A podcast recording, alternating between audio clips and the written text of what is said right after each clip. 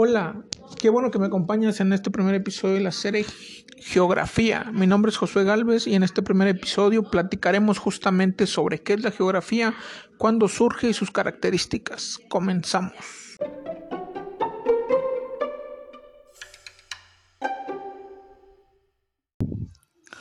La palabra espacio es muy común. La usamos para citar algo exterior a nosotros como Coloca la mesa en aquel espacio y para expresar necesidades individuales como dame un espacio.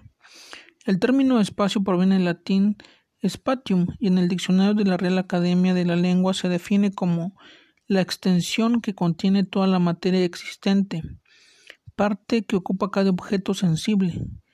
¿Te fijaste de lo amplio de su significado? Imagínate, espacio tiene que ver con toda la materia existente y con cada objeto sensible. El objeto sensible se refiere a todo aquello que está en la realidad y se puede conocer por medio de los sentidos. Pero, ¿por qué introducir un bloque de geografía con la definición etimológica y literal de una palabra? Esto es más común en los libros de lengua y comunicación, ¿no lo crees? Es posible que consideres las reflexiones anteriores un poco extrañas, pero si pensamos en ellas, nuestra primera conclusión podría ser que existe alguna relación entre espacio y la geografía. Y así es, ¿sabes cuál es y qué importancia tendría para ti conocerlo? El estudio de este podcast te permitirá determinarlo, pues su propósito es que comprendas la interdisciplinariedad de la geografía, identificando los campos específicos de la misma, así como su principal objetivo. También se pretende que aplique los principios metodológicos y recursos geográficos de los que te sirve esta ciencia. Pon atención al siguiente material y ya que será útil para ti.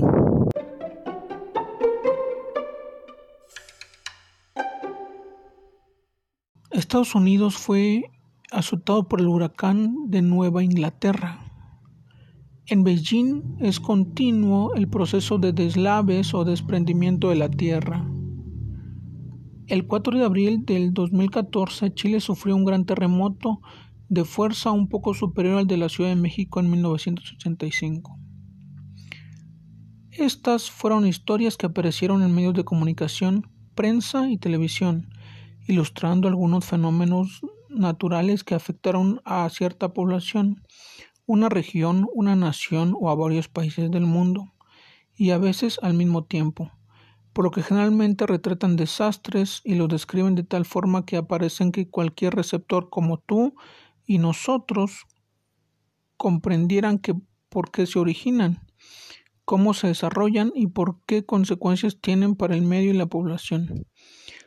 ¿Te has enterado de algún desastre como los descritos anteriormente?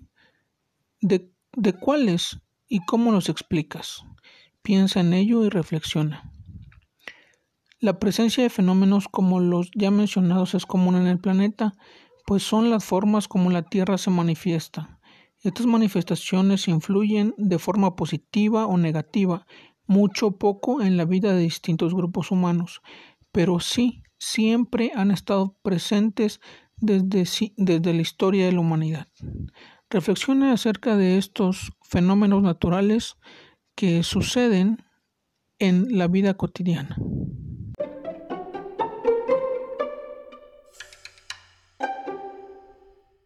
¿Sabías que el pionero en acuñar dicho término fue el astrónomo griego Erastótenes, llamado el segundo Platón?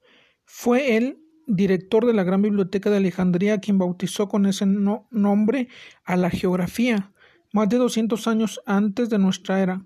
Por esta razón y porque fueron los griegos quienes sistematizaron los conocimientos que se tenían de otros pueblos sobre la descripción de los fenómenos naturales que se suscitan sobre la superficie terrestre, se considera a Grecia la cuna de esta ciencia.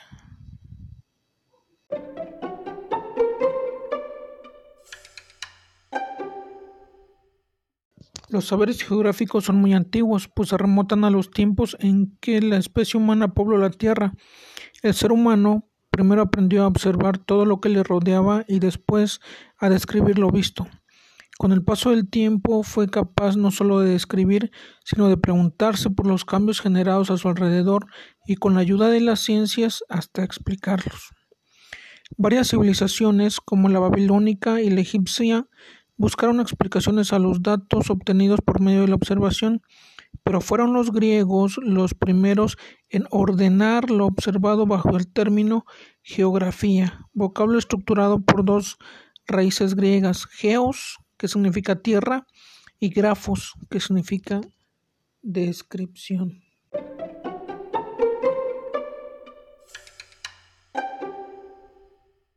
La evolución del conocimiento sobre el entorno, el uso de la tecnología para elaborar aparatos de observación y la búsqueda de explicaciones más racionales en los siglos XVI a XVIII sentaron las bases para el nacimiento de la geografía como ciencia y fue hasta finales del siglo XIX y principios del siglo XX que se dio de manera formal.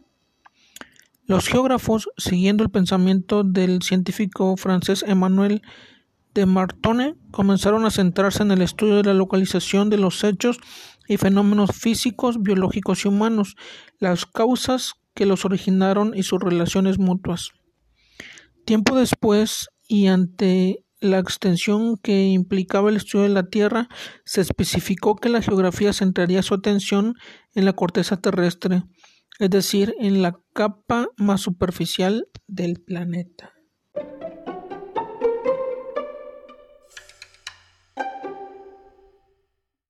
Corrientes de pensamiento. La ciencia no es un saber cerrado.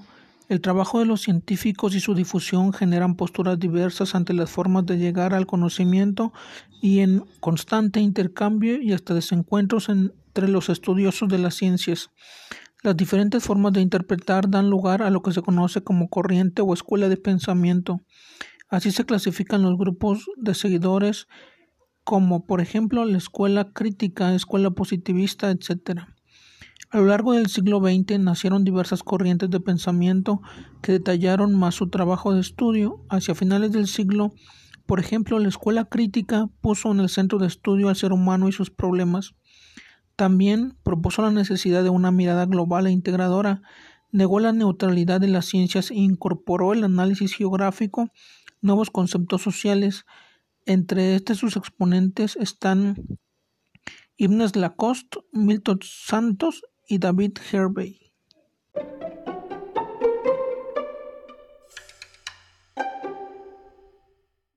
Emmanuel de Marton es una de las figuras dominantes de la geografía francesa de la primera mitad del siglo XX. Se le considera como el fundador de la geografía física general y particularmente como un especialista en geomorfología ejerció una profunda influencia sobre la geografía académica por su enseñanza y su abundante obra científica. Hechos y fenómenos. La definición de Emmanuel de Martón dio pie a afirmar que la geografía es una ciencia de hechos y fenómenos, mientras que los hechos son eventos o sucesos que duran cientos, miles o millones de años y un individuo no alcanza a percibir sus cambios o modificaciones, los fenómenos son sucesos o eventos que se desarrollan en un periodo de muy corta duración, horas, minutos, días o semanas. Las formaciones de roca y la evolución del relieve terrestre son hechos y la lluvia, los huracanes, los relámpagos, los sismos, fenómenos. Los hechos y fenómenos no son solamente físicos, también pueden ser biológicos y humanos, y todos, absolutamente todos, se desarrollan en la superficie terrestre.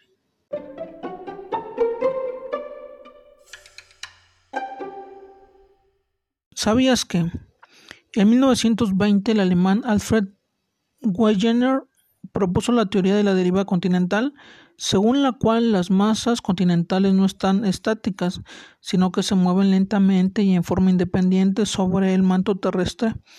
De hecho, se cree que hace unos 200 millones de años había un solo supercontinente llamado Pangea, que se dividió en placas tectónicas.